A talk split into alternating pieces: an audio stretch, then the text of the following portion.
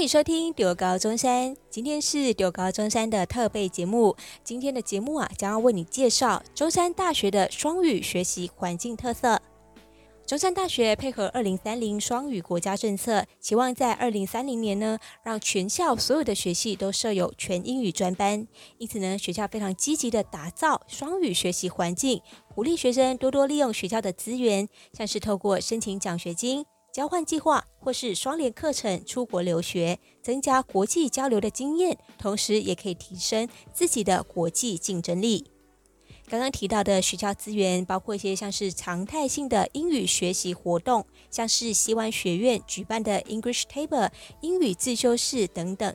同学们呢，可以透过跟来自不同国家的外籍生以及英语咨询小老师，用比较轻松的方式来交流，增加口说英语的机会，同时也可以锻炼自己的听力。那学校也有安排大一的学生们免费参加多益考试，提供丰富的资源，鼓励大家一起进修英语能力。关于中山大学的全英语教学推动计划以及全英语专班概况，我们化学系邱正超助理教授在三月二号接受 ICRT 广播电台专访时，有了非常详尽的介绍。那现在我们就一起来重温专访的片段吧。Hi there, I'm Joseph Lin, and welcome back to the Jam. Uh, we're going to be talking about bilingual education, which is so important around the world. Some countries might even stress on trilingual education. And with me today from uh, the National Sun Yat sen University, or in short, NSYSU, which again is Guoli Zhongshan Daxue, we have the assistant professor, uh, Chou uh, with us today. Hello there. Hi, nice to meet you. Now, you are uh, from the Department of Chemistry? Right. So you're a chemist. Right. Just like my dad. Oh, that's that's nice to hear. And you have an international background as well. I was told you were born and raised in Germany. Yes, in Munich, Germany. Okay, as we should call it D- D- Deutsch. Is that how how, Yeah. we say Germ- Germany? Deutschland. Deutschland. There you go. Deutschland. Danke, danke. Bitte, bitte. Would you like to say hello in, in German to all uh, the listeners? Yeah. äh, hallo alle zusammen. There you go. so you are trilingual then. You speak German, you speak English, and 中文当然也会 Right. 嘛，对，对不对？也会。 Okay, 好。But we're talking about the program on bilingual education that's happening at the National Yat-sen University, and it's been selected as one of the four key cultivation schools uh, of the program on bilingual education for students in college of the Ministry of Education last year. So tell us why is NSYSU putting on so much effort into uh, bilingual education? Well, this is actually a good question because we all know learning something new is actually not easy, and learning something new in a foreign language Yeah. is even harder. Correct. But NSYSU is trying to push bilingual education because it wants to establish itself as an international top university. Mm. And to achieve that goal, what you have to do is you have to create an environment that attracts the best talents from over the world. Yes. But on the other hand, we also want to develop our own local students mm. into ta- into professionals that can successfully work and survive in an international and intercultural setting. Yes, absolutely. And I'm, I'm glad you guys are putting so much emphasis on that because uh, everything starts from education. You know, Exactly. The, the world uh, uh, expands out because of the right education. Yeah. And a country does well because of its edu- education system as well. So um, tell us maybe what uh, is changing at the university for, for uh, welcoming in this program. Well, what is most obvious is the language of the lectures is changing. Currently, we have about 60 per, 16% of the courses which are so called EMI courses, which stands for English Medium Instruction. Ah, And we, by following the uh, bilingual 2030 policy of the government, we want to, by the year 2030, switch all graduate courses to EMI courses. And we also hope that by that year, every department is having a English taught pro undergraduate program. So when yeah. you say EMI, e- English medium uh, instruction, okay, Right. Let, us kind of dissect that a little bit. That, does that mean that uh, all the courses are taught in English? Is that the goal here? Yes. Well, this is the large goal, but um, there are different levels of EMI. So there are some which are completely English, and there are some which is mainly English. You have a little bit of Chinese to support them. Sure. So depending on that, of course, that of course also depends on the level of the students.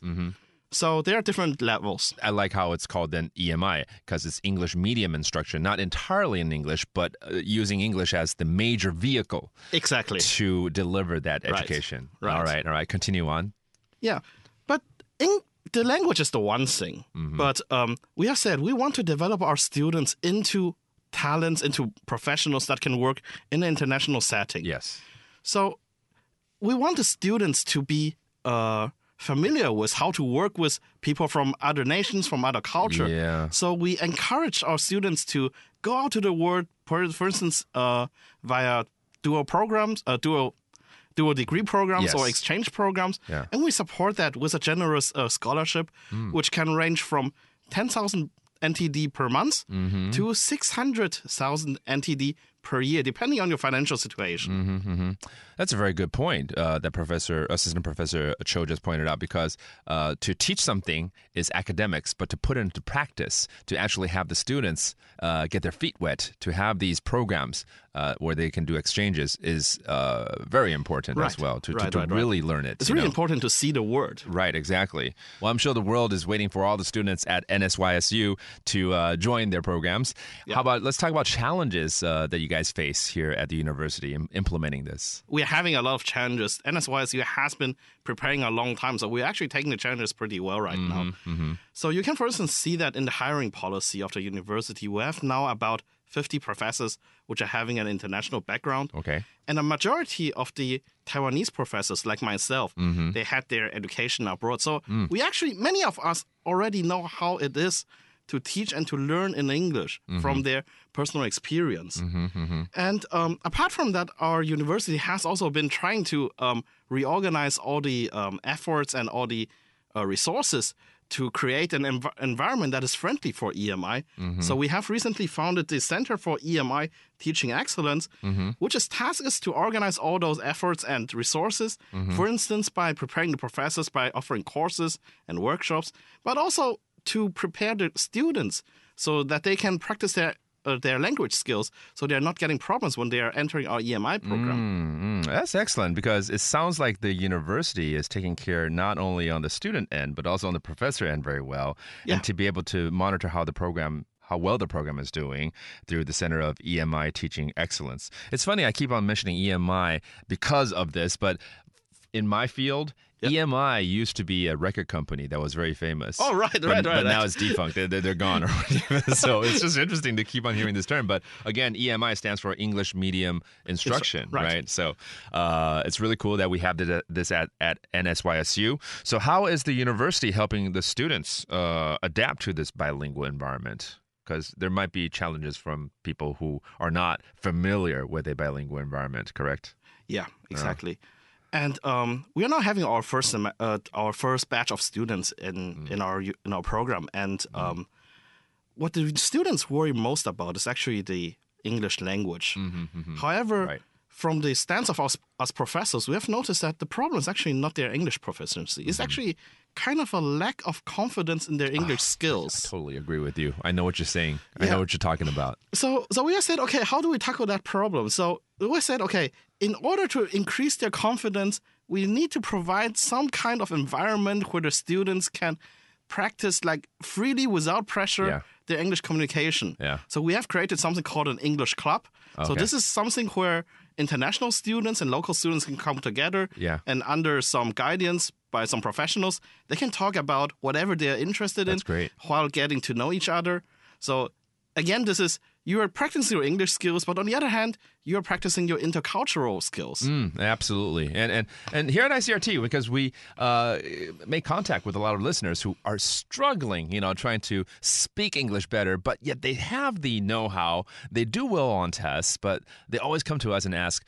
How come my English is still so poor? and it's a lot of times it comes back to the confidence Right, right, factor, right. like you said. You know, we we actually have a lot of talents that have what it takes, but they just don't have that confidence. So you need to give them uh, a- nurturing environment Right. to to enhance their confidence to practice again. Practice makes perfect, you know. Exactly, exactly. And so by having these fun uh, environment or uh, other like clubs that you guys have installed at the university, Because many students they have the wrong idea that Yeah. if you say something wrong, nobody's going to understand you. But that's completely not true. right, right, The- exactly. what I always tell my students is, as long as you get your message across, your English is okay. Exactly. You know, like like a lot of people, you know, they they might might like the Japanese culture or Korean culture, and they don't speak too much of it, but they try their their best to deliver what they want to say. Exactly, and no that is what. the same with English. With English, exactly. So I'm glad you brought that out. Uh, now, uh, after launching this uh, program here uh, at NSYSU, how has the first impressions been? Yeah, we have launched our program in electrical engineering, mechanical, and mm. electromechanical engineering, as well as in chemistry last Okay, semester. right, So right. chemistry is where I'm teaching. Exactly. And next semester we are going to have additional programs in applied math, physics, marine bio, uh, marine biotechnology, Okay. and resources, as well as in business. Mm-hmm. And I would say, apart from some minor starting problems, mm. because most things are also new to us professors, mm-hmm, mm-hmm. I would say it's running pretty well. Mm-hmm. And there are many things that we were worried about before the courses started. Mm-hmm. For instance, the English language, right? Mm-hmm, Turned out to be no big deal. And now, after one semester, we have seen the academic performance on tests between is not too different from the students in the Chinese language courses. Mm. So overall, it's actually pretty pretty good impression. Right, right, right. So far, uh, it's been successful in its uh, Right. in its initial stage of implementation, and I'm so happy to hear how because I'm an electrical engineering background.